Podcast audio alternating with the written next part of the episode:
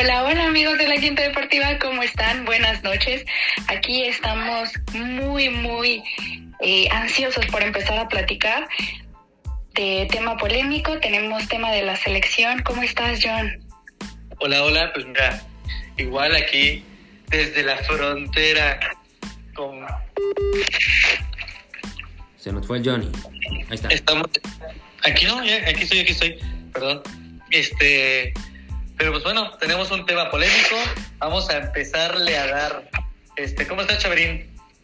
¿Cómo están compañeros de la Quinta Deportiva? Bienvenidos. Pues efectivamente se tenía que ir por la puerta de atrás el señor Jaime Lozano, perdón, Diego Coca, porque entra Jaime Lozano más bien. A Diego Coca pues se pronosticó, ¿no? De que no iba a durar mucho en el cargo y ya, ahí están las primeras impresiones. Bienvenido, Roy, ¿cómo estás? Buenas noches, hermano. ¿Qué tal? ¿Cómo están, muchachos? Bueno, pues salió humo blanco de la federación, algo que se venía esperando, ya habíamos dicho, desde el primer día que llegó Rodrigo Ares de Parga, dijimos tache. Segundo, el nombramiento de Diego Coca no va a durar, va, más, va a durar más este, un noviazgo de niños de primaria que la relación con, con Diego Coca. Lo dijimos y pasó, muchachos. Siempre se cuestionó, o sea, se cuestionó qué tanto iba a durar en el proceso, pero tienes toda la razón. Tota-, totalmente. Y bueno, pues eh, pensábamos, pensábamos que el fracaso había sido en Qatar, no pasar en la fase de grupos. Pues no, muchachos, el fracaso vino en una noche negra que nadie lo esperaba, ni yo lo esperaba, el perder 3-0 con Estados Unidos y aparte la afición con el grito homofóbico, todo mal, los jugadores pegando yo broma, rojas. No, broma, creo que sí le di al 3-0, tú habías dicho 2-0, creo. 3-0 también, un desastre. Un 3-0. desastre lo que pasó con Estados Unidos y este es el resultado. Pero era broma, era broma. Este es el resultado de todas las malas decisiones. Pues comencemos con el tema, muchachos. Jimmy Lozano, Jaime Lozano, un eh, mexicano que por fin llega al banquillo de la selección mexicana. Me da mucho gusto. No sé qué opinan ustedes. Comenzamos con las opiniones, Andy. Bueno, yo pienso que llega Jimmy en parte para recuperar un poquito de afición. Ya vimos que el fin de semana no se logró llenar el estadio como muchísimas veces antes, entonces yo creo que va por ahí, aunque Jimmy también es un gran técnico, viene con experiencia, ya nos tocará ver a ver si nos saca las papas del fuego de esta Copa Oro, tiene poquito tiempo para prepararlo, pero bueno, ya estaremos hablando del desempeño del Jimmy para ver si se queda, eh, cuánto tiempo se queda, si lo dejan trabajar, no lo dejan trabajar, qué condiciones le ponen. Tú, John, ¿qué piensas? Pues, pues sí, mira, pues como Jimmy trae experiencia por ahí, pues creo que Roger va pidiendo que al que había quedado eliminado. Boca, Jimmy ya entró ahora sí, pero pues ojalá, mira, es, lo primordial es que es mexicano. La verdad, creo que salvo con este, este cosa más, en Corea, Japón, este, el bigotón, se me fue su nombre. Ah, ¿La Volpe? La Volpe, ajá. Creo que solamente la Volpe se ha salvado de los técnicos extranjeros. De ahí en fuera creo que como que mejor la verdad con técnicos mexicanos. Así que pues ojalá y se vuelva a dar algo así, porque pues Jaime lo merece. Este, ¿tú cómo lo ves, este Chaverín?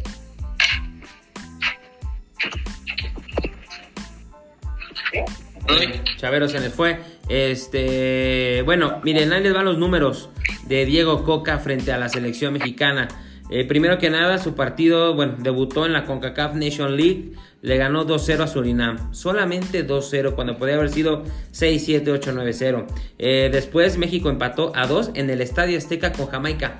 Ese fue el partido primordial del que se volteó a ver a Coca y dijo, no están haciendo bien las cosas.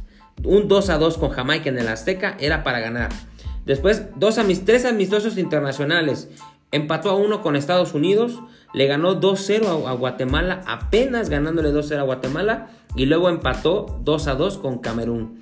Después, en la semifinal de la CONCACAF Nation League, perdió 3-0 con Estados Unidos, obviamente, y apenas ganó el tercer lugar a Panamá 1-0, muchachos. Apenas 1-0 con una entrada bajísima.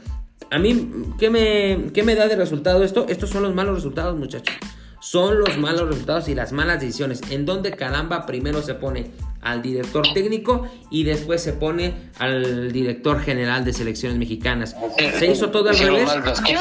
Y ahí honestamente yo pienso que Diego Coca era de los menos indicados para echarle la culpa. O sea, seis partidos no le puedes pedir un resultado o que cambie algo que ya se viene sembrando desde hace años, como es el proceso previo a Qatar, como es cómo llegan los seleccionados, qué tipo de seleccionado tienes, qué edad tienen, qué rendimiento tienen, el tipo de competencia que tienen, porque lo habíamos hablado, o sea, el partido de Estados Unidos contra México era mucha la superioridad. Estados Unidos viene con jugadores europeos y como lo quieran ver es otro tipo de competencia ya. Entonces no podemos comparar ese nivel de juego que traen ellos a los seleccionados que están aquí en Liga MX. Tenemos que lograr generar un poco más de competitividad entre los mexicanos. Sí, vamos a ver, vamos a ver qué pasa, compañeros, pero eh, Jaime Lozano va a venir con todo su cuerpo técnico. Si lo dejan trabajar, ya se fue a Ares de Parga. Esto era desde, desde el principio, ¿eh? eh para mí fueron seis, ¿qué te gusta, Roy? Cuatro, cinco meses eh, a la basura, ¿eh? A la basura. Cuatro meses. No hubo concentración. Sí, cuatro meses. Es, a la basura todo esto, ¿eh? Todo esto se fue a la basura, pero estás a tiempo de corregir porque el objetivo es hacer una buena Copa del Mundo en tu casa. Y si no, se hubiera hecho un ridículo si se, se siguen los malos manejos. El problema es de fondo. El problema es de fondo con... Eh, con que equipos que no hay ascenso, descenso, la multipropiedad y agrega que hemos platicado muchas veces también este la reducción de extranjeros. Esto se viene permeando desde hace tiempo. La única solución, y, ¿sabes por qué tomaron la decisión? Por la mala entrada de Panamá, el, el, tercer, el tercer lugar es ni a chocolate te sabe, es simplemente un fracaso. Y punto número dos, por lo que se maneja, estaba roto el vestido desde un principio no puede ser que a una hora de la concentración está la selección al estadio de Las Vegas, donde juegan los Raiders. Punto número dos, se dice, se dice que otra vez metieron mujeres a la concentración.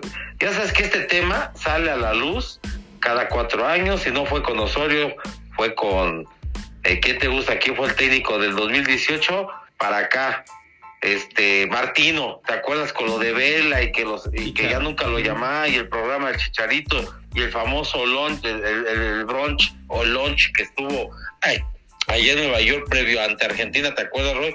Pues otra vez se repite, hay mucho tela de dónde cortar.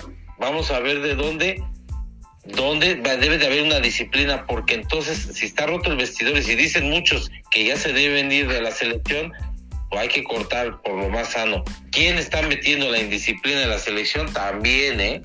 También tiene que ver con todo esto que se ha manejado mal de la selección. Y lo digo porque está un amigo mío, como es Israel Márquez, que es el jefe de prensa.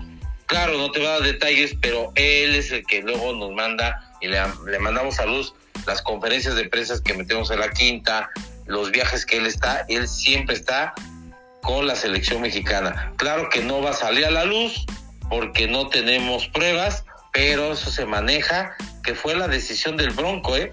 de, tomar, de tomar decisiones como la que tomó este lunes y como la que se van a venir cambios drásticos, no nada más por el tema, Roy compañeros, de que el Bronco anunció la salida de Coca. La mala entrada y también la ruptura de algunos jugadores que también ya quieren abandonar la selección.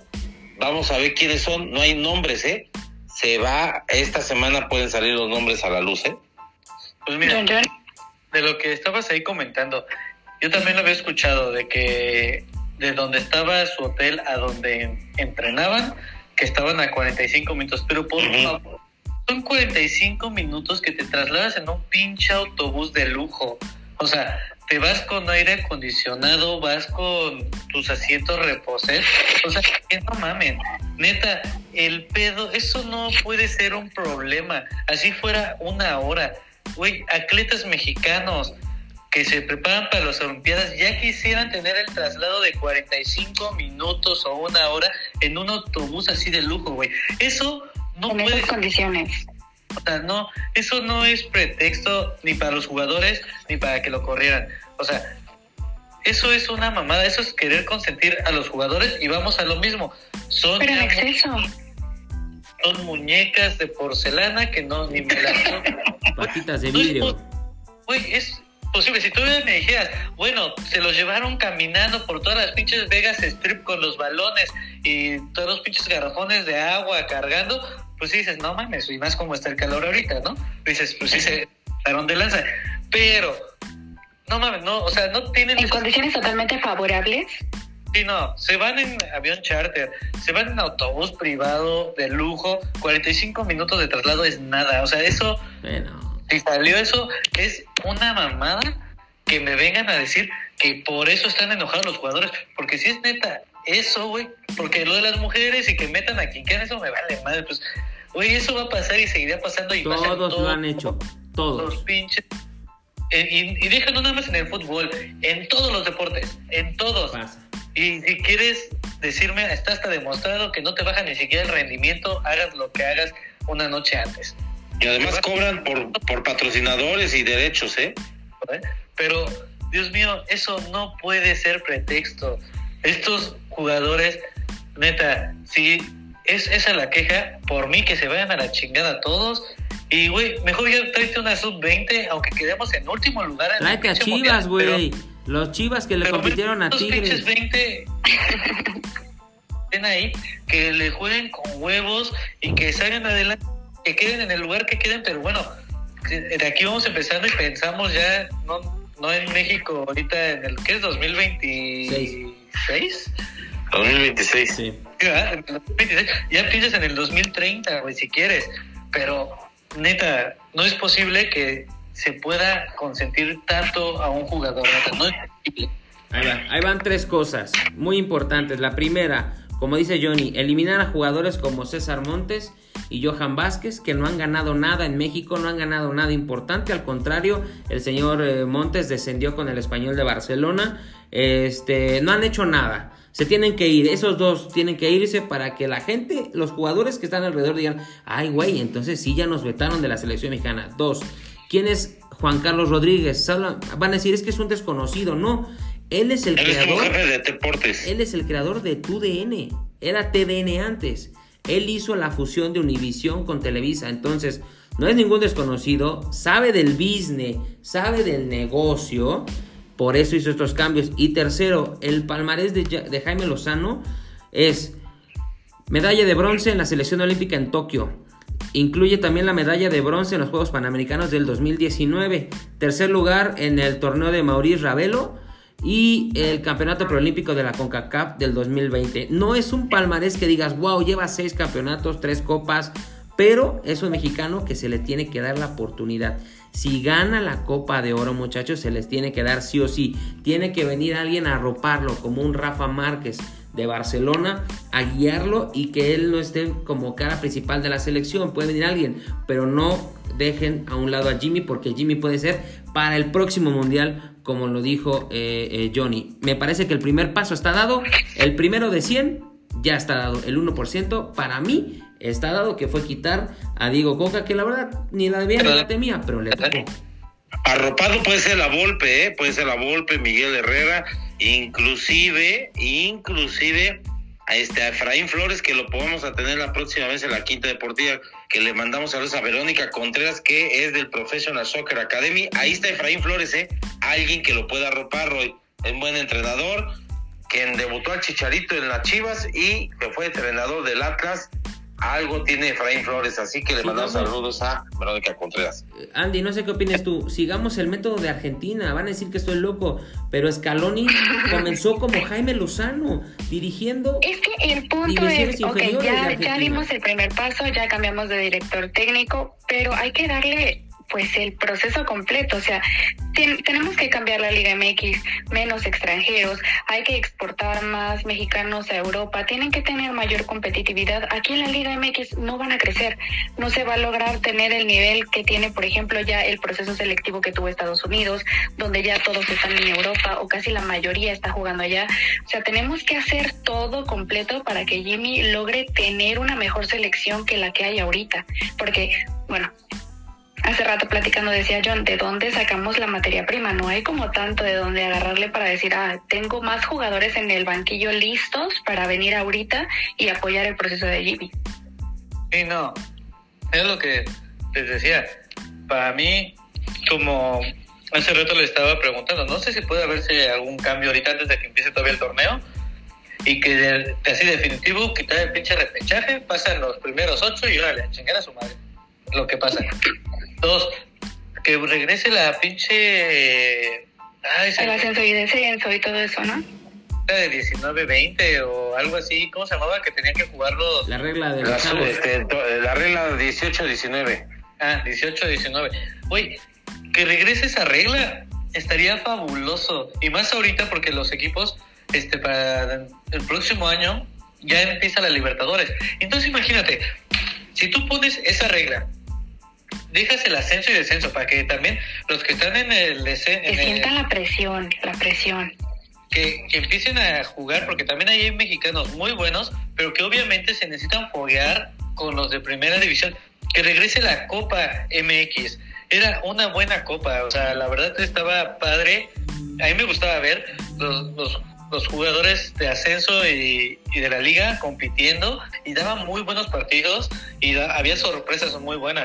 Si tú haces eso, te aseguro que en neta sí puedes tener, sin una super selección, si tienes una selección demasiadamente competitiva, no, obviamente no para ganar el mundial que va a haber en México, pero sí para hacerlo bien, no verte mal.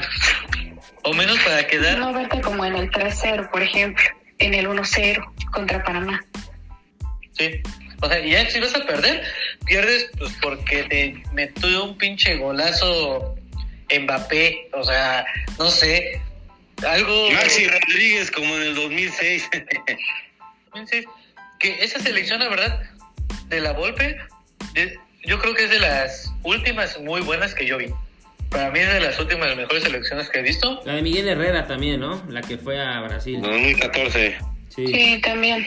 También, y, era lo que también hace rato les comentaba, cuando mejor nos ha ido es con un pinche este director, director técnico, mexicano.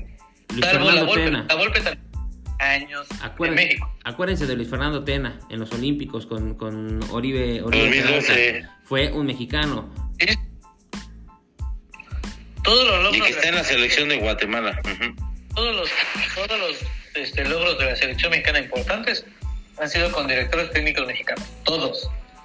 Ya, llámese Olímpicos, llámese Sub-17, llámese Sub-23, Esperanzas de Tulum, todos directores mexicanos.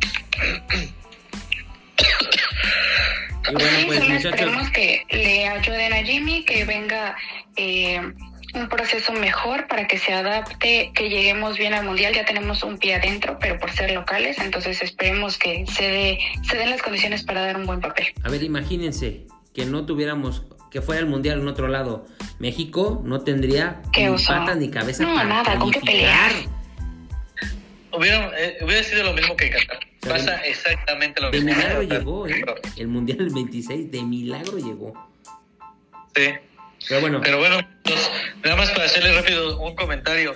Este, a toda la gente que nos escucha, vamos a estar subiendo ahorita, después de esto, notitas a Instagram para que se vayan a, nuestro Instagram, Instagram, este, como arroba podcast QD5. Arroba podcast QD5. Vayan, denos like, síganos porque vamos a estar subiendo contenido ahorita para que estén atentos. Para, para que complementar toda la información de este podcast, chicos. Sus redes Así sociales, que, por favor, sus redes sociales. ¿Tus redes, Sandy? En Instagram como an.vimo, ya lo dijo Johnny, pero vayan, denos like en Instagram, arroba podcast QD5. La estoy hecho, bro. Ah, y suscríbanse a Spotify. arroba Chavero García Rodrigo en el Twitter. También estoy en, en el podcast igual, Chavero García. Y arroba eh, podcast QD5. Ahí también nos pueden. Ay, lo dijo muy bien. Ah. mi red social es A ver tú, Johnny. arroba Roy Avellaneda y obviamente arroba podcast QD5. Síganos, suscríbanse, váyanse a Spotify, denle seguir para que Apple. llegue constantemente su podcast de la semana, del día y todas las novedades. Johnny, Así es.